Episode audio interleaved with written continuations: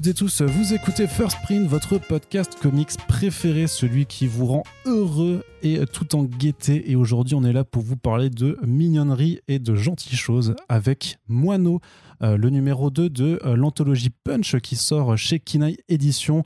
On vous avait déjà emmené euh, dans les coulisses du premier numéro avec Johan Sacré qui faisait Minimage. Et aujourd'hui, bah, on est ultra content d'avoir l'équipe créative complète de Moineau avec Elsa Bordier. Bonjour. Bonjour et Souria. Hello à toi. Hello. J'espère que vous allez bien, que vous êtes content euh, de venir parler de Moineau, euh, projet donc euh, qui est le deuxième numéro de cette anthologie qui est donc sorti chez Kinaï. mais comme c'est la première fois que je vous reçois tous les deux sur First Print, il y a une étape obligatoire, et non ce n'est pas un concours de claquettes, mais bien de vous présenter pour celles et ceux qui ne vous connaîtraient pas. Elsa, est-ce que tu peux nous dire un petit peu qui es-tu et qu'as-tu fait avant Moineau euh, donc, euh, je suis scénariste de bande dessinée. J'ai déjà travaillé deux fois euh, avec Surya. Donc, une première fois dans, dans Doggy Bags, le volume 12, le spécial Japon. On avait écrit une histoire qui s'appelle Shiganai ensemble. Et ensuite, on a fait une deuxième histoire, cette fois-ci non publiée en France, parce que c'est dans la revue japonaise Tezukomi. Et donc, on avait écrit un spin-off d'Ayako. Autrement, je travaille aussi avec euh, la dessinatrice Sanoé, avec qui j'ai fait La Grande Ours et Maléfice. Euh, on est en train de travailler sur le deuxième tome. Et j'ai également travaillé sur euh, des histoires dans Midnight Tales. Voilà. Et tu as même un recueil de, des, recueils de nouvelles Tout que, à tu, fait. que tu publies aussi. Tout à fait. Puisque justement, en plus, on va en reparler, mais ça vient d'une nouvelle à Moineau, c'est le développement en bande dessinée d'une petite nouvelle que tu avais écrite. Exactement. Souria, je me tourne vers toi aussi. Peux-tu nous dire ce que tu as fait? Alors moi, de mon côté, j'ai commencé par faire euh, une série qui s'appelle Rouge, euh, chez Ankama Édition, un spin-off de Freaks Quill. Euh, et ensuite, j'ai enchaîné sur des one-shots dans, dans Doggy Bags, donc avec Elsa. J'ai aussi fait un Midnight Tales avec Mathieu Bablé. Et ensuite, je me suis dirigé vers le manga où j'ai écrit et illustré Tali, fille de la lune en 2018. Euh, trois tomes disponibles chez Ankama et tu travailles activement sur les tomes 4 et 5 euh, avec un Patreon du coup pour suivre tes travaux au jour le jour. Yes. Je fais de la promo aussi hein, pour, pour tout ce que vous faites. Euh, alors du coup, bah, on va venir, on va revenir sur la genèse de Moineau. Comment ça est venu? Alors, comment vous en êtes venu à retravailler ensemble puisque euh, c'est euh, voilà vous avez déjà bossé. Est-ce que c'est Romain donc euh, de Kinaï qui vous a contacté pour ça dites-moi un peu comment ça s'est fait. Bah, du coup Romain voilà effectivement des éditions Kinaï m'a contacté en me proposant de, de participer à, cette anthologie et en me laissant pas mal le champ libre. Et, et donc j'ai proposé à Soria qu'on travaille ensemble dessus il m'a dit oui. Et, euh, et donc, euh, on avait, euh, on avait un cahier des charges assez, hum, enfin, assez précis, en même temps assez large, parce que c'était une histoire jeunesse de 32 pages sur le thème de la nature. Et après, Romain nous laissait assez libre de faire ce qu'on voulait. et mon idée, c'était vraiment d'écrire une histoire sur mesure pour Souria une fois que j'ai su qu'il était partant. Et je lui ai demandé ce qu'il avait envie, comme ça, d'illustrer. Donc lui, il m'avait parlé de forêt. Et euh, après, il m'avait, euh, en piste, il m'avait dit une chasse aux champignons ou un animal blessé. Donc voilà, c'était les, embryons de piste que j'avais. Et en fait, je pense que dès que Surya m'a dit oui, finalement, j'avais effectivement cette, euh, cette mini-nouvelle que j'ai écrite il y a quelques années. Je l'avais déjà en tête, finalement. Je pense que je le, je le voyais tout de suite très bien illustrer cette héroïne-là. sauf que c'était Enfin, c'était un embryon d'histoire finalement, c'était un personnage, mais il se passait pas grand chose. Et j'ai tourné tout ça dans ma tête pendant, pendant quelques semaines, je pense. Et puis d'un coup, l'histoire est venue, je l'ai proposée à Surya, et après, on a travaillé vraiment en ping-pong tous les deux euh, jusqu'au résultat final. Pourquoi la forêt? J'ai dit oui comme une proposition de mariage. Pourquoi la forêt? Euh, Plus en termes d'ambiance, je pense. J'aimais bien, euh, j'aime bien dessiner des forêts. Puis, euh, le, je crois que tu m'avais parlé du thème hein, déjà. J'avais nature. Donc, du coup, j'ai dit forêt, euh, ambiance un peu aussi. Euh, j'aime bien les villages, la, pierre et tout ça. Donc, voilà, je lui ai un peu dit ce qui m'intéressait ou ce qui, qui m'inspirait, on va dire. Puis après, j'ai laissé faire Elsa. j'ai fait confiance à Elsa, hein, parce qu'après, on, travaille, on a déjà travaillé ensemble, donc j'étais pas je suis pas stressé par rapport à ça quoi. Justement comment comment c'est votre méthode de travail alors? Comment vous vous répondez souvent? Enfin c'est euh, les idées vous faites du brainstorming un peu? Il y a des allers-retours entre justement ben, ce que tu proposes d'écrire et après la réalisation euh, sur euh, sur le papier? bah, je pense que euh, effectivement, il y a pas mal de, enfin, de ping-pong. Après, on, a mis, on est aussi amis dans la vie et voilà, c'est la troisième fois qu'on travaille ensemble, donc je pense que ça se fait euh, assez naturellement. Et je pense qu'on a des sensibilités, des manières de raconter qui, qui se rapprochent. Enfin, dès le début, euh, en fait, des Shigana et déjà tout de suite, finalement, quand quand, quand Surya m'envoyait le storyboard, c'était exactement ce que j'avais en tête. Et je pense qu'il a, il a cette, cette facilité aussi à vraiment savoir retranscrire euh, les intentions euh, dans un dans un scénario enfin dans, dans, les planches et euh, et du coup oui l'idée c'était enfin il m'a vraiment laissé ultra libre d'écrire l'histoire que j'avais envie mais après il me donnait aussi son avis après on s'est vu pour faire le prédécoupage ensemble aussi mmh. ce qu'on ce qu'on avait déjà fait sur sur l'histoire pour Tezukomi de de discuter ensemble vraiment de voix ensemble un peu à essayer d'imaginer les planches et, euh, et voilà, après, on se parle, on se tient l'un l'autre au courant régulièrement aux différentes étapes, sans être trop interventionniste non plus, parce que finalement, il m'a vraiment laissé libre d'écrire. Et puis après, moi, en fait, tout ce qu'il m'envoyait, je trouvais ça super, donc j'avais pas grand chose à, à dire. Ouais, ce qui comptait, c'était de, de, valider, je pense, chaque étape euh, entre nous, je pense, avec l'éditeur aussi d'ailleurs. Mmh. Euh, donc, quand je faisais mes dessins, je lui envoyais pour savoir ce qu'elle en pensait.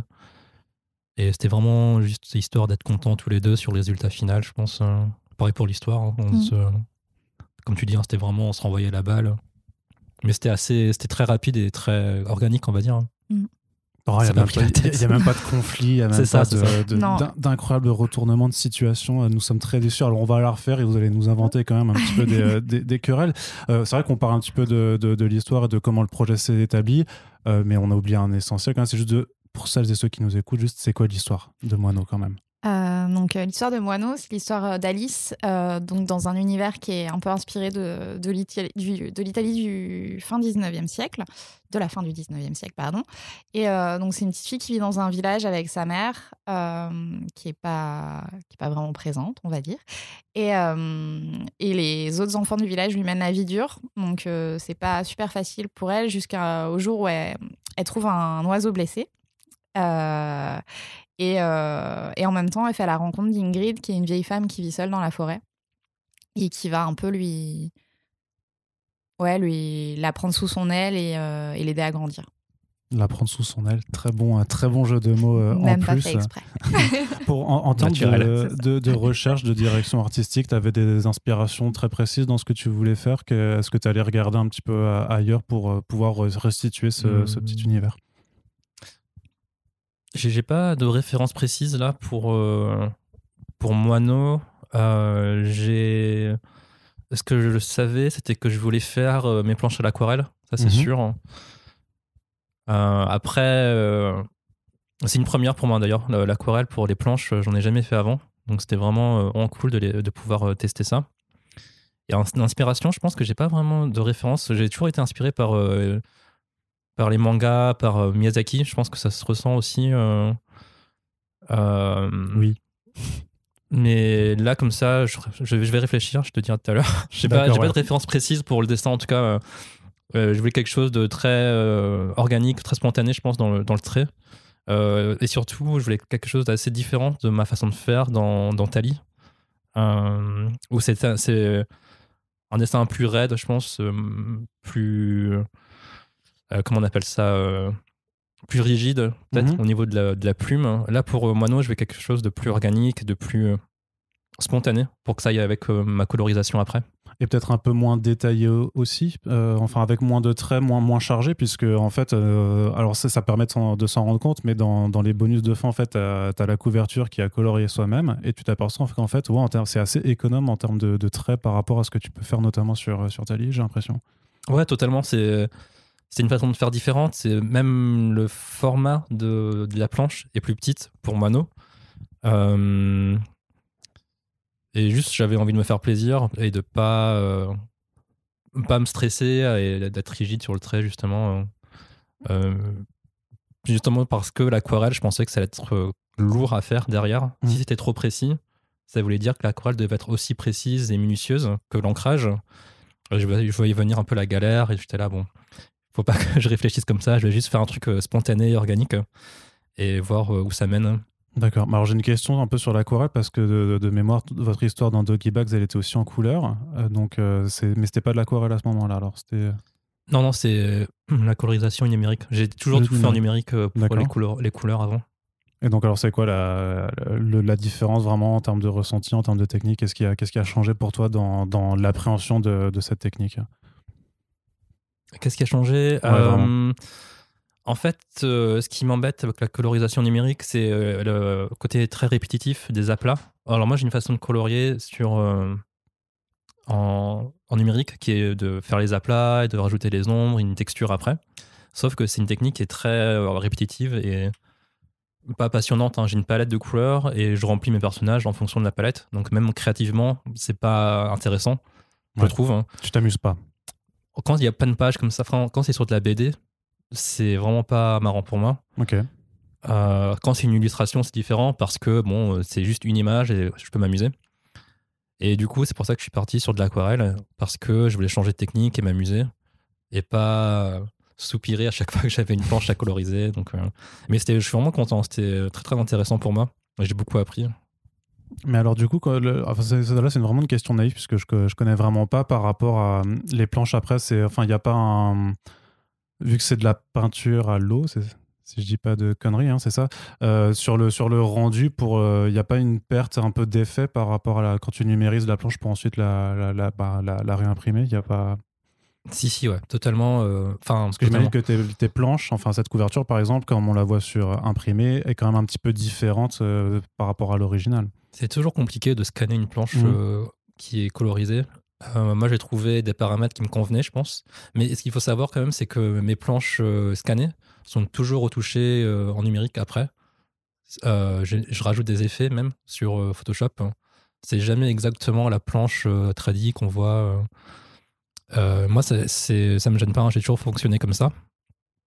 Et ensuite, en fonction de la qualité, je- ça dépend parce que euh, l'ancrage, c'est sûr que ça sera jamais aussi net que si on scannait euh, le, line euh, séparément avec une résolution élevée.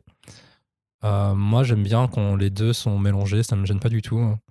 Cette mini perte de qualité qu'on peut avoir, je préfère mélanger les deux sur une seule planche que me prendre la tête à scanner une fois l'ancrage. Parce que je sais qu'il y en a qui font ça, ils font l'ancrage séparément, ensuite ils font la couleur sur une autre planche, puis ensuite ils mettent les deux ensemble. Je trouve ça un peu, un peu galère. Moi, j'aime bien avoir tout, euh, tout ensemble. Je trouve ça plus organique et plus amusant. Euh, Elsa, comment on fait pour passer d'une euh, micro-nouvelle de- sur une page en une BD de, de 40 planches?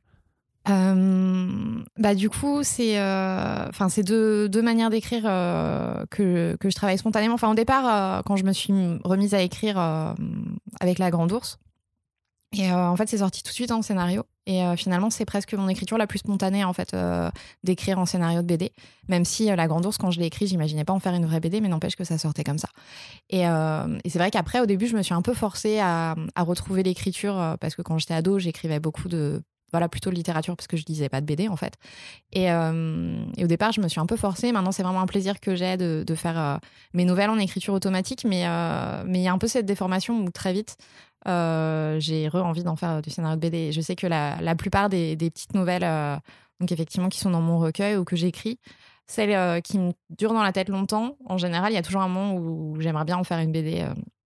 Mais, mais effectivement, c'est pas du tout la même chose parce que parce que c'est même pas j'ai même du mal à les appeler vraiment des nouvelles. Enfin je dis que c'est des mini nouvelles mais ça respecte pas du tout les codes euh, parce que c'est assez codifié en fait euh, en général l'écriture de nouvelles euh, et moi c'est pas ça. Moi je fais plutôt des portraits de personnages et forcément en BD on peut pas juste faire un portrait parce qu'il y a le dessin qui est déjà là pour pour ça. Et, donc ouais ça a été tout un truc de, trouver d'autres éléments en plus de mon histoire, d'amener d'autres personnages et de voir ce que j'avais envie de raconter au-delà de ce personnage euh, qui, euh, en fait, le point de départ de l'histoire de Moineau, c'était le mot orgueil, parce qu'en général, euh, je travaille à partir d'un mot quand j'écris mes histoires. Et, finalement, en fait, juste parler de l'orgueil, ça m'intéressait pas. Et d'ailleurs, elle est plus vraiment orgueilleuse, cette, moineau-là. Mais en fait, j'ai rajouté plein d'autres éléments et assez spontanément, j'écris. Enfin, oui, je peux, je peux basculer de l'un à l'autre. Et il, voilà, il faut juste que je trouve des ingrédients en plus, et puis un début, une fin, euh, ce avec quoi je m'embête beaucoup moins sur mes nouvelles. Là, l'idée, c'était euh, ouais, vraiment de raconter une histoire. Euh, et puis après, le, travail de Souria m'inspire aussi parce que ça, de connaître son travail, en plus qu'on ait déjà travaillé ensemble, ça, hum, ça inspire aussi mon écriture et ce que je vais faire parce que, euh, parce que je sais déjà, enfin, il va toujours me surprendre, mais n'empêche que je, il y a une partie de moi mentalement qui sait comment est-ce qu'il va se réapproprier les planches. Et, et, donc, ça va, ça, va, ça va dicter un peu la manière dont je vais composer mon histoire. Parce qu'à la base, donc, on, est, on part sur une fille qui, effectivement, qui est moquée euh, par son physique euh, et qui, à qui euh, que l'on affule d'un surnom. Et enfin, dans la nouvelle, grosso modo, c'était juste le fait de se réapproprier, en fait, le, prénom d'une moquerie, de dire oui, bah, en fait, je suis comme je suis et deal with it. Mais là, ça, ça, ça, part un peu plus loin quand tu transformes ça donc en, histoire, parce qu'il y a cette histoire d'un oiseau qui est recueilli, mais aussi cette figure euh, et quelque part qui est un peu plus, euh, un peu plus même un sujet un peu plus difficile de, de, cette, donc cette mère qui est absente, c'est d'avoir donc des mères de substitution et t'en parles à la fin dans la ouais. postface. Euh. C'est en fait c'est un thème. J'ai été très marquée par l'essai Femmes qui courent avec les loups de Clarissa Pinkola Estes, si je le prononce bien, et qui, est, qui est tout un ouvrage où elle analyse, de manière, on, accroche ou moins, parce que des fois elle prend un peu les choses dans son sens à elle, mais elle analyse des contes du monde entier euh, pour en tirer des choses sur, euh, sur le féminin. Et, euh, et, en fait, il y a un petit passage que j'ai pas réussi à retrouver en plus parce que le bouquin fait genre 750 pages. donc j'ai essayé de feuilleter, mais je retrouve plus où c'était. Mais en fait, elle parlait de ce concept qu'elle appelle les petites mères sauvages, qui sont en fait les femmes qu'on va croiser dans notre vie, qui vont nous apporter des choses que notre mère, au sens biologique du terme, au sens éducatif du terme, enfin familial, vraiment, notre mère de sang ou adoptive d'ailleurs, mais n'a pas pu ou su nous apporter. Et, et, en fait, ça m'a énormément parlé parce que Enfin, la, question de, la figure de la mère m'intéresse beaucoup. Et, et, là, voilà, ça m'a beaucoup parlé parce qu'en fait, je pense que de toute façon, la famille, on est, enfin, aujourd'hui, en tout cas, dans notre société occidentale, on est vraiment justement dans un, une espèce de figure où la famille, c'est les parents et c'est tout, et presque juste la fratrie un petit peu, mais même moins. Et on a l'impression qu'il n'y a que les parents qui nous apportent quelque chose, alors que c'est complètement faux. Et qu'en fait, moi, je le vois en ayant des enfants aussi, en fait, ils vont aussi apprendre de, de leurs instituteurs, de leurs amis, de tous les gens qui croisent, et qu'en fait, les parents ont une, euh, comment dire, une importance moindre, en fait, dans ce qu'ils leur apportent. Et puis, en fait, parce qu'on arrive tous avec euh, nos qualités, nos défauts, et qu'on ne peut pas tout leur apporter non plus. Ils sont pas aussi omnipotents que tu le pensais. C'est ça. Tu t'en es rendu compte en devenant. Euh, bah, j'en avais déjà conscience avant, mais encore plus, en fait. Et c'était quelque chose d'important pour moi, mais où, où, je vois que c'est difficile pour certaines personnes aussi, justement, d'accepter que que les enfants apprennent, je sais pas, de leurs nounous, de leurs instits, de leurs copains et qu'on peut pas les façonner. Enfin, moi, je sais que c'est un truc où j'ai vraiment toujours essayé d'encourager à ce qu'ils soient ce qu'ils voulaient, mais en fait, ça questionne beaucoup parce qu'effectivement, on a toujours euh, une image en tête. Enfin, voilà, il y a plein de choses. Et, euh, et du coup, ce, tout ce truc de, de, de, ces figures de femmes, parce que au-delà de ça, euh, la sororité m'intéresse beaucoup. Et je pense que, que c'est quelque chose qui, est, qui était peu raconté, qui est de plus en plus. Euh, parce que finalement, les récits étaient beaucoup racontés par des hommes avant, euh, et donc on, le perdait, mais euh, ce, truc, oui, de, pour devenir, pour devenir une, femme, et ben en fait, on va apprendre d'autres femmes et qui, voilà, il y a tous ces héritages là que finalement la figure de la grand-mère, enfin en fait plein de modèles mais enfin comme comme pour des hommes mais pour le coup je ne suis pas un homme donc mais on se construit avec plein de modèles en fait et, euh, et du coup, c'était vraiment quelque chose que je voulais travailler en BD tout en étant un peu impressionnée euh, par euh, l'ampleur de, la chose, parce que voilà, en vrai, il y a vraiment plein de choses à en dire. Et du coup, là, ça a été un bon point de départ, parce que ça reste une histoire de 32 pages, donc je vais pas partir trop loin non plus. mais ça permettait déjà de, ouais, d'aborder cette question-là, en fait, de, de, femmes de différents âges qui peuvent nous apporter plein de choses, en fait. Et, et notamment Ingrid, qui est une vieille femme, et c'est pareil, je pense qu'on on minimise beaucoup les vieilles dames aujourd'hui. Enfin, on, a l'impression qu'elles sont, euh, qu'elles sont pas intéressantes, alors qu'en fait, elles ont quand même des vies. En général, si on écoute un peu, elles ont des vies incroyables. Elles ont traversé plein de choses, plein d'épreuves, et elles ont beaucoup à nous apprendre. Et, euh, et on, voit d'ailleurs qu'en général, les enfants, par exemple, aiment bien finalement les, les vieilles dames et que les grand-mères euh, sont importantes dans notre construction. Je pense, à, enfin, pas tous, mais beaucoup, les grand-mères nous apportent beaucoup. Et du coup, j'avais bien envie d'avoir ce personnage-là. Voilà, c'est tout s'est mmh composé comme ça. C'est quelque chose que tu, tu ressens aussi, ce genre de construction par les autres personnes. Euh, c'est même à titre personnel, euh, si, si tu as eu des, des, modèles un peu comme ça, que c'est des choses que tu, tu peux du coup euh, retransmettre par le dessin aussi? je suis tout à fait d'accord avec Elsa, ouais. J'y ai pas autant réfléchi. J'avoue. Mais euh, dans ma vie personnelle, ouais, ouais, totalement. Je pense que en, bout d'un moment, je pense qu'on se rend compte que on, fait des rencontres qui ont bouleversé notre vie, hein, tout simplement. Je crois que tout le monde arrive à un stade où, si pour ceux qui quittent le cocon familial, je pense qu'on a tous euh, fait des, des, ce type de rencontres. Quoi. Pour, euh, par rapport ensuite à la famille, ouais, aussi, je j'ai pas, pas ce type de relation avec ma, ma grand-mère, mais, mais je, je, pense que j'aurais bien aimé, ouais, peut-être plus apprendre d'elle Ouais. Mm. Ouais, moi, c'est vrai que là-dessus, moi, ma grand-mère, mais je m'en suis rendu compte à, à, posteriori, pour le coup. Que, euh, parce que justement, enfin, c'était pas, pas une Ingrid, mais c'était quand même pas quelqu'un de très doux. Et euh, c'était plutôt une, une, femme assez dure, mais en fait, parce qu'elle a vécu beaucoup de choses. Je pense que c'est aussi voilà, une génération de femmes euh, qui, ont, vécu plein de trucs durs et tout. Mais par exemple, c'est vraiment elle, à posteriori, je me suis rendu compte qui m'a donné son amour de la nature et, euh, et qui s'est ancré en moi alors que quand j'étais petite c'était la plaie en fait d'aller euh, faire des balades en forêt et tout et mmh. que j'avais pas envie. Et en fait aujourd'hui je me rends compte que c'est les, les plus beaux souvenirs de mon enfance. Et, euh, et j'observe beaucoup ça. Enfin moi mes enfants ont perdu leur deux grand-mère donc ils vont pas enfin ils grandissent avec ce manque. Et enfin du coup ils se retrouvent d'autres figures comme ça mais je pense que que, que ouais c'est des femmes qui ont vachement à nous apprendre. Et peut-être moins sur, justement peut-être sur les générations de, grand-mère maintenant, mais par exemple, moi, ma grand-mère, c'était une, fille de paysan qui avait grandi dans la nature. Et ce lien-là, euh, qu'on perd quand on est un enfant citadin, par exemple, bah, c'est hyper mmh. précieux. Et donc, même si là, c'est différent euh, dans, dans, le contexte, c'était, euh, je trouvais ça intéressant. Ouais, c'est, enfin, toute cette idée un peu de la sorcière, finalement, mais au sens non magique du terme. je trouve ça intéressant, ces vieilles femmes qu'on qu'on ce lien-là avec un monde d'avant aussi, qui a qui ont plein de connaissances, qui ont plein mm. de, de, choses à nous apprendre. Et du coup, c'est aussi un, petit, euh, un petit kiff avec le thème de la nature de pouvoir en fait ben, simplement euh, mettre à contribution euh, toutes les balades que tu fais, les photos que tu postes. Hein, parce que du coup, Elsa a aussi un Instagram sur lequel vous trouvez des photos de, de petits oiseaux très différents et de, et de, jolies plantes et de, enfin, plein de, petits, de petits animaux très mignons. De, et du coup, c'est la différence entre le moineau et le jet. Toi, tu la, tu, tu la faisais facilement moi, je me suis fait berner, hein, clairement. Moineau, pour moi, c'était du coup le, moineau qu'elle J'y connais vraiment rien, quoi. C'est Elsa qui m'a dit euh, fais, cet oiseau-là, euh, c'est mon préféré. moi, j'ai trouvé ça et j'ai trouvé très beau, donc euh, j'étais content de, le dessiner. Mais ouais, sinon, en, en termes d'oiseaux, je n'ai aucune connaissance.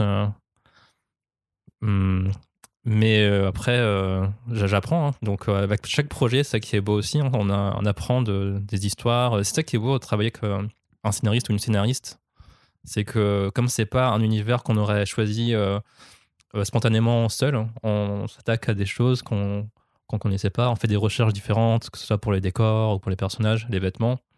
Et c'est ça qui est très très intéressant aussi, les collaborations. Une forme de challenge un peu, ça, te pousse à te dépasser euh, en quelque sorte ou à juste à, à pas te, te, on va dire, te rester dans ta zone de confort, même si j'imagine que c'est pas forcément être dans sa zone de confort que d'avoir juste son propre projet. Enfin, j'imagine que tu te reposes pas sur ta ligue, que tu essaies de te réinventer aussi, qu'il y a des challenges. Mais là, c'est encore une approche différente alors Ouais, ouais, totalement. Euh, travailler avec des scénaristes, c'est toujours euh, un, un, challenge dans le sens où euh, c'est plus, c'est pas un projet personnel, il faut que ça convienne à d'autres personnes, enfin à une autre personne. Et c'est ce qui est intéressant, c'est justement de, de, donner naissance à un projet à deux. Et pas avoir ce sentiment de se dire ah j'ai sacrifié ça ou j'ai pas aimé ça mais ça fait plaisir à l'autre c'est trouver un truc qui nous plaît à mmh. deux comme je vais dire comme un bébé mais c'est un peu ça quoi ah, ça bah fait une œuvre qui est totalement euh, originale euh, mmh. grâce à, ça quoi et, et, par rapport au challenge bah, c'est c'est très intéressant pour un dessinateur mais c'est pas désagréable enfin pour moi en tout cas j'aime bien euh, trouver des nouveaux thèmes et, et apprendre mmh. Est-ce qu'on voit aussi euh, tes, recherches graphiques Ça a pris longtemps de, pouvoir créer ces personnages, donc euh, Alice, euh, donc la, petite fille, Ingrid, mmh. la, grand-mère, et, au et, final façonner ben, tout ce petit environnement qui, qui, est destiné à vivre après dans, dans, votre histoire. Là, a priori, l'univers de Moineau est pas si éloigné de ce que j'aime dessiner en mmh. général. Bah, disons que ça pourrait être clairement, je suis désolé, je te coupe, ça pourrait être un village isolé dans, dans l'univers de Tali, par exemple. Ouais, totalement, ouais. Donc à ce niveau-là, c'était pas non plus. Euh, j'étais pas dans l'inconnu, mais Après, pour les recherches, euh, on a travaillé ensemble, on a trouvé des refs ensemble, euh, avec euh, l'éditeur aussi qui nous a aidé à faire- à- avec des références. euh, donc ça s'est fait assez rapidement. Pour, pour la création des personnages, je pense que je suis arrivé très vite à un car design, j'ai l'impression, Mhm. qui nous plaisait. Ouais. Parce que peut-être que j'avais déjà une vision de. Je m'imaginais un personnage comme ça. Et ensuite, je construis autour du personnage principal en fonction de, des contrastes, etc., de ce qu'on peut euh, créer en, en termes de silhouette ou volume hein, différents. Donc ça s'est fait assez rapidement quand même, euh, Mhm. j'ai l'impression. Ouais. Ouais, Euh, ouais, enfin oui, tes recherches, c'était tout de suite. euh, C'était pas suite laborieux, ouais. Vous avez fait une précédente histoire euh, dans Doggy Bags Mm. qui est quand même très violente. Là, on est dans un tout autre registre, euh, beaucoup plus jeunesse. hein. De toute façon, c'est parce que Kinaï, c'est un éditeur à, à destination de la jeunesse. C'est plus facile ou plus dur d'écrire des choses, euh, euh, on va dire, pour un public plus jeune que pour un public plus adulte, puisqu'il faut se mettre à la place un petit peu aussi parfois de, de Mm. son lectorat et de voir. Bah, notamment bah, qu'est-ce qui est à la fois racontable, on va dire, mhm. mais même aussi dans la façon de véhiculer une- un, un message, de comment réussir à faire en sorte que ça passe bien auprès d'un lectorat qui est, qui est plus jeune. Ouais. Bah, effectivement, je pense que la jeunesse, euh, enfin, c'est des challenges différents. Je prends vraiment autant de plaisir à écrire des histoires super violentes que des histoires très douces. Moi, je trouve qu'il y a vraiment une cohérence dans nos trois histoires. euh. Mais voilà, si, enfin, dans, je sais pas, dans, il y a un truc, euh, je pense, dans, dans, il y, a- il y a des trucs mignons dans Shiganai quand même, même si ça se termine pas très bien. Et elle est mignonne l'héroïne, elle est touchante quand même. Et euh, Bah, Il y, a- il y a il y a une similitude parce qu'elle est aussi un petit peu brimée, euh, Ouais, comme, euh, comme ouais, mais voilà, puis, elle, euh, elle fait pas la même chose. Non, elle fait pas la même chose. Mais, euh, mais je, je réfléchissais à ça d'ailleurs sur le fait que euh, souvent quand je dis des histoires sur le harcèlement, par exemple, euh, je suis pas trop d'accord avec les, les messages véhiculés et que euh, qu'en fait moi j'avais entre les deux, c'était un espèce de grand écart de ma vision de- des réponses au harcèlement. Donc bon, peut-être qu'il faut pas Mhm. aller à Shiganai, mais euh, et trouver un truc entre les deux. Mais euh, mais du coup, effectivement, quand on parle aux enfants, je pense que hum, faut, faut faire attention à ce qu'on dit parce que je pense qu'on a une responsabilité de transmission et, euh, et qui est importante parce que, enfin voilà, dans, dans les représentations, dans, dans, dans les messages, enfin voilà, justement, par exemple, sur le harcèlement, je trouve que souvent les messages, euh, je sais pas, on a, ouais, on a une responsabilité parce qu'on leur, euh, on leur donne des, des pistes, en tout cas, de réflexion. Euh, mais après, je me, suis, je me mets jamais non plus une énorme pression dessus parce que euh, j'essaie de réfléchir aussi aux histoires que moi, qui m'auraient fait plaisir euh, de lire quand j'étais gamine aussi. Donc, donc voilà, c'est assez marrant. Je sais pas toi. Si... Bah, il y a plein de similitudes. Déjà, il y a un petit animal hein, dans chaque histoire. c'est vrai. bon, c'est pas vrai, dans Ayako, il y a pas. Si, il y a un petit chien à la fin. Oh, il y a un animal quand même. Ouais. Ouais. Puis Ayako, c'est peut-être aussi un. Non. C'est notre histoire dans Tezukomi, du coup. Ouais, mais qui Mm. du coup, on, on Ah, peut pas ne encore lire. lire. on Non, pardon, je confondais dans Shigana, il n'y a pas de. Il y a un dire. fantôme, quoi. Je sais pas. Il y a un fantôme, mais c'est pas, c'est pas un animal. J'ai confondu, c'est- je veux dire, euh, je veux dire un- Shiganai en fait. Oui. Euh, moi, pour Moineau, je en fait, je l'ai pas, quand je l'ai lu, je l'ai pas abordé comme une histoire euh, jeunesse. En fait, je l'ai trouvé qu'elle a été euh, très, euh, très adulte en fait. Dans mon traité, quoi, je me suis pas dit euh, que c'était pour les enfants parce que, enfin, j'ai pas. Je l'ai pas senti comme une histoire euh, vraiment jeunesse. euh, j'ai trouvé assez violente en vérité. J'ai trouvé très euh, très dark.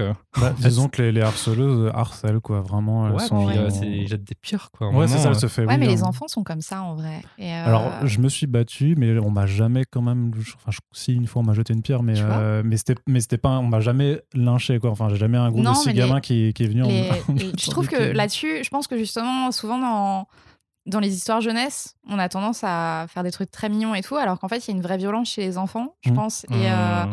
et qu'il n'y a pas du tout de filtre, en fait, dans, dans la méchanceté, parce qu'en fait, ils vont répéter ce qu'ils ce qu'ils entendent en amplifié, et puis ils vivent tout vachement plus intensément aussi. Et euh, enfin, moi, je, je l'ai écrite pas juste à destination des enfants, c'était vraiment tout public. Mais, euh, mais pour moi, par exemple, ça va pas traumatiser les enfants parce qu'en fait, enfin, ce qu'ils vivent dans la cour de récré est violent. euh, on, a tendance à l'oublier quand on est plus grand parce qu'on a l'impression que les enfants sont des petites choses mignonnes. Non, non, non. Et en fait, ils sont pas, c'est pas des petites choses mignonnes du tout en fait. Et, euh, et c'est souvent des, des personnes assez solides. Enfin, voilà, on peut, enfin, et puis on peut, enfin voilà, enfant, je pense qu'on peut basculer très vite parce qu'on a moins de, de notions de morale peut-être en fait aussi. Et du coup, c'est vrai que ouais, je l'ai pensé autant pour, pour tout le monde quoi. Mais mais oui, je suis pas étonnée en fait que, que ça semble dark.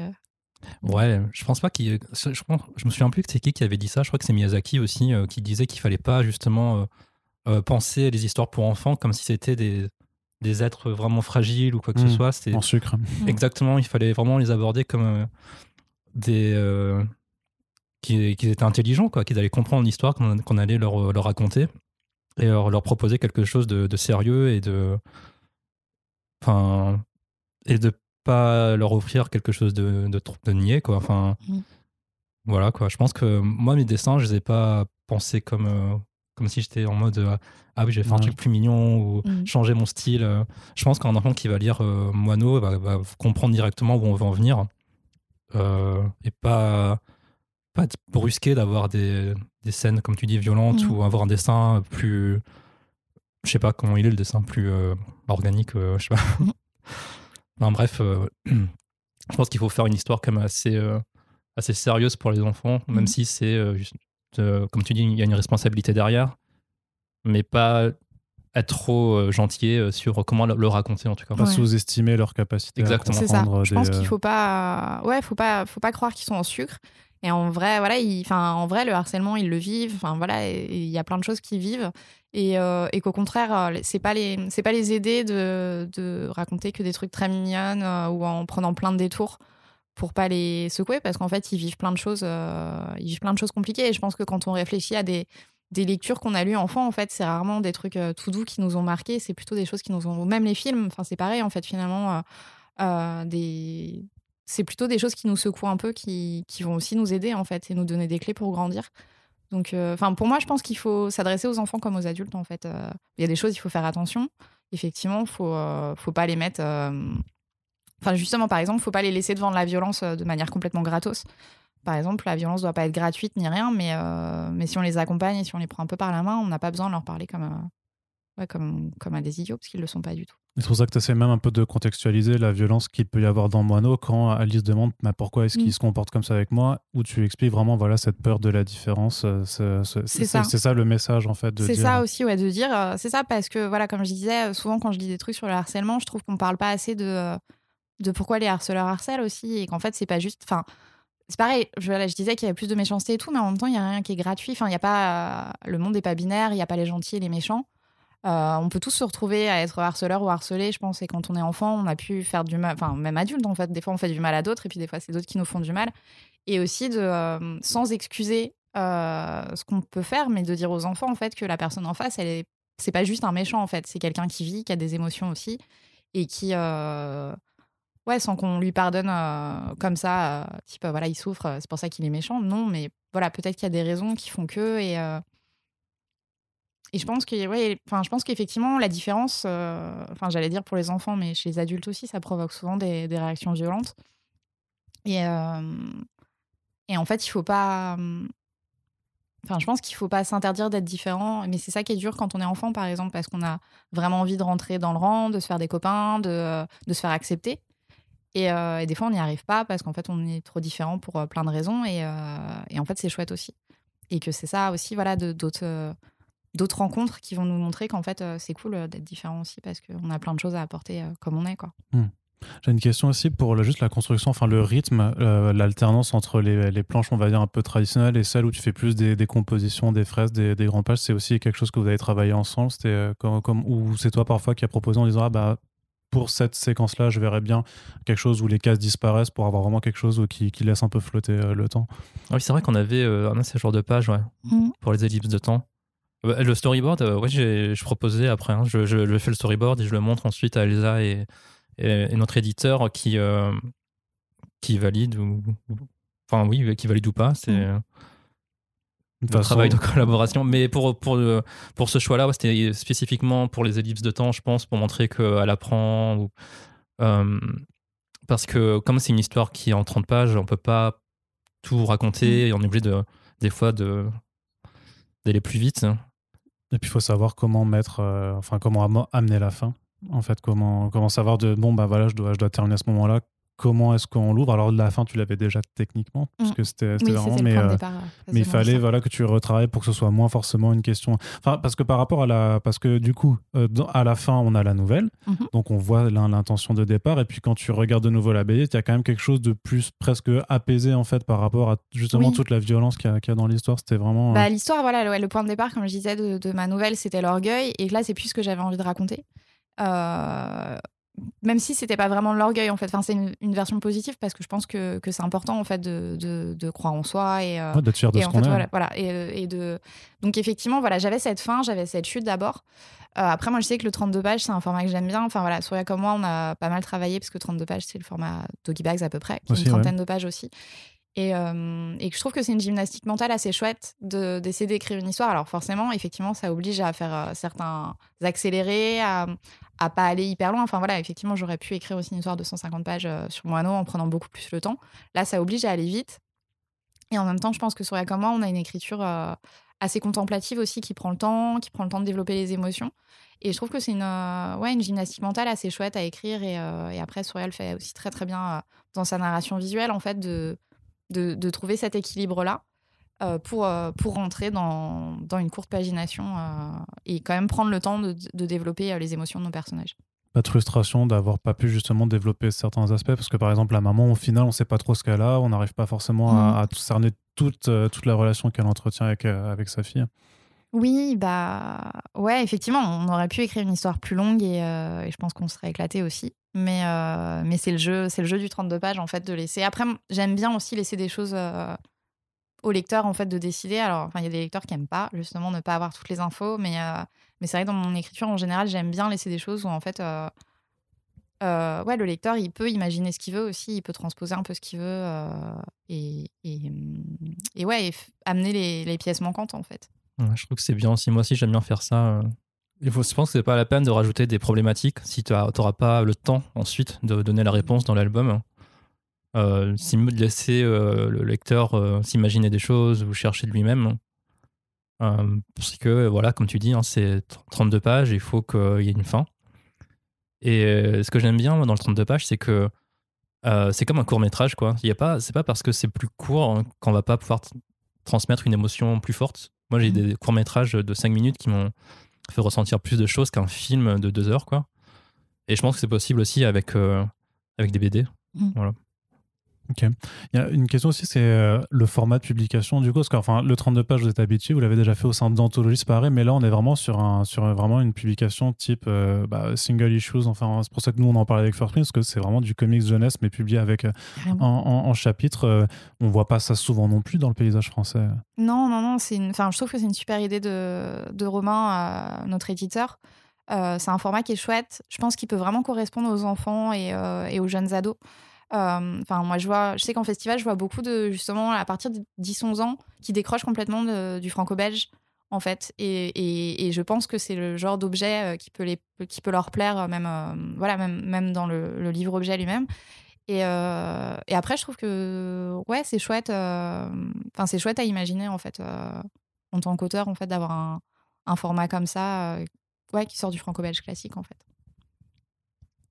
Non. Toi, toi, toi, tu ouais, ouais, bah, c'est une BD, c'est une BD, je m'en bats les fous. Bah, moi, je trouve que c'est intéressant aussi. Ouais. Je j'ai jamais travaillé sur ce type de format. Enfin, je veux dire en, en termes en fascicule, je veux dire. Ouais, parce que c'est pas commun. c'est pas commun du tout et euh, je trouve ça vraiment intéressant. Ouais.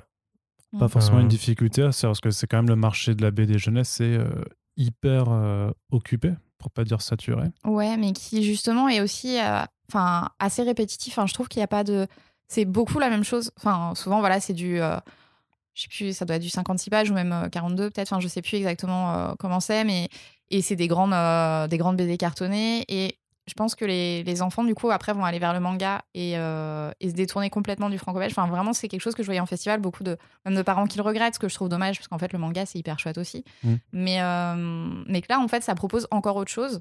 Et aussi, euh, il y a la question du prix. Euh, qui est chouette en fait parce que du coup c'est accessible. Enfin moi je sais que la plupart de mes BD enfin pas forcément dans les collectifs mais les BD que j'ai faites jusque là c'est des BD avec des belles fables et qui sont chères.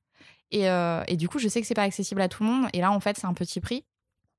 Et, euh, et pour, pour les enfants c'est chouette. Enfin même pour les adultes d'ailleurs c'est chouette aussi d'avoir des BD accessibles à des plus petits budgets également. Je pense que c'est important aussi pour, pour, pour toucher un public et, et, pour que les gens puissent lire des histoires. C'est des bouquins que tu verrais placés dans des bibliothèques, enfin des, pas des bibliothèques, mais genre des, je sais plus comment ça s'appelle, des centres de lecture dans les, dans les écoles. Ouais, je pense que, que ça peut être bien. Enfin, même, voilà, ça se lit vite, c'est un 32 pages. Mmh. C'est aussi bien pour des, des enfants qui aiment pas trop lire, enfin, qui, voilà, qui, qui, peuvent être plus, plus intimidés par des gros bouquins et tout. Et ça peut vraiment aider. Enfin, je sais que, ma, bon, pour revenir à ma fille, par exemple, elle est dyslexique et en fait, elle, elle a euh, appris à lire avec la BD, en fait. Et, euh, et, et, je pense qu'il y a plein d'enfants qui ont des difficultés pour la lecture et que ça aide. Et, euh, et en plus, là, bah, c'est un petit format, 32 pages, c'est pas intimidant non plus en fait. Mmh. Et, que je pense que ça peut être chouette. Ouais, voilà, pour les enfants. Et puis après, pour des plus grands, c'est bien parce que c'est aussi transportable. Enfin, voilà, je pense que ça, c'est vraiment un format qui peut être intéressant sans, enfin, sans dire que les autres formats n'ont pas d'intérêt, mais que c'est une. il faut, il faut varier les formats pour que chacun puisse en fait tester, mmh. tester mmh. ce, qui est, ce, qui, ce, qui, bah, ce qui lui convient en, en termes de, de, choses. Quoi. Une autre envie de collaborer ensemble après ou pas? Pour ouvrir un petit peu. Parce que donc là, il y, a, y a Mono, donc on va laisser les temps euh, aux personnes d'aller euh, découvrir euh, ce, cette petite bande dessinée. Et après, mm. Qu'est-ce qui, qu'est-ce qui vous intéresse à faire ensemble ou, pas, du coup? Ah, bah, Enfin, je sais pas. Après, moi, je serais toujours ravie de travailler avec Surya. Après, mm. ça a toujours été des, enfin, des opportunités un peu inattendues, finalement, parce que. parce que donc Shiganai, en fait, c'est Run. On était déjà amis, mais en fait, c'est Run qui lui l'a proposé, c'est pas moi. Euh, parce que parce qu'il était sur rouge et que et que du coup voilà je n'étais pas allée l'embêter avec ça après euh, Tezukomi est venu chercher Surya euh, qui m'a proposé qu'on travaille ensemble. Là euh, Romain Kinaï est venu me chercher moi et puis j'ai proposé à Surya mmh. donc voilà s'il y a d'autres opportunités euh, moi en tout cas je serais ravie de retravailler avec Surya mais pour l'instant c'est vrai que c'est pas voilà il est sur Tali voilà c'est pas on verra comment ça se passe dans le futur mais ça serait avec plaisir en tout cas. Ouais. Oui. Et donc toi Tali ça continue. Donc on travaille sur le tome 4 en ce moment, c'est ça? C'est ça. Alors je continue en auto-édition numérique mhm. parce que les tomes 3, les 1, 2, 3 sont édités chez Ankama, mais 4 et 5, c'est pas signé pour l'instant. Pour l'instant. Et du coup, je continue. J'en suis au début hein, parce que j'ai fini Moineau. Ensuite, je me suis mis euh, sur le scénar. Là, je finis le scénario de tome 4-5. Et on va voir comment ça se passe sur la suite. Comme c'est sur Patreon, ça dépendra du coup de euh, si euh, ça continue à marcher sur la longueur le, sous le soutien, je veux dire. Avec euh, la, communauté du coup qui est inscrite pour, euh, pour te soutenir sur euh, la, bah, en fait, le, la fabrication, on va dire, de, de cet homme. Exactement. D'accord. Et Elsa, en solo alors? Du coup, bah, d'autres collaborations. Donc, je suis sur le tome 2 de Maléfice 2. Mmh. Enfin, moi, le scénario est écrit, Sanoé est en train de travailler dessus. Donc, il sortira en 2022. Euh, je suis sur une autre euh, bande dessinée euh, avec le dessinateur Titouan Bolin, Bolin pardon, qui une histoire de chevalerie. Et, ensuite, je suis sur pas mal d'autres projets à différents stades d'avancée. J'ai une BD jeunesse avec Elodie Chanta, avec qui j'avais déjà fait un livre jeunesse qui s'appelle Les tomates volantes, qui devrait sortir d'ici la fin d'année si tout va bien. Et voilà, j'essaie de multiplier les, les projets et qu'avec des dessinateurs et dessinatrices avec qui j'aime travailler. Donc c'est très chouette. Ok, très bien. Bah écoutez, euh, on va euh, s'arrêter là-dessus. Je vous remercie tous les deux de m'avoir accordé de votre temps. Euh, merci Elsa d'avoir fait le déplacement sur Paris juste pour ce podcast, évidemment, parce que c'était la seule raison. Donc Punch présente Moineau, c'est disponible pour 5,90€ dans toutes les bonnes librairies. on vous invite donc à soutenir cette BD de soutenir l'initiative Punch de Kina dans, dans, dans, tous les cas. Et on se retrouvera ben, dans les prochains mois pour parler des, des, autres numéros. Euh, on vous met également dans la description le lien pour le Patreon de euh, Souria euh, pour aller soutenir le travail sur Tali et Fille de la Lune. Et n'oubliez pas de partager ce podcast, parce que comme ça, voilà, vous faites découvrir une bonne émission, vous faites découvrir une bonne BD et des auteurs talentueux. Et ça fait plaisir à tout le monde. Merci et à très bientôt pour le prochain podcast. Salut Salut. Ciao.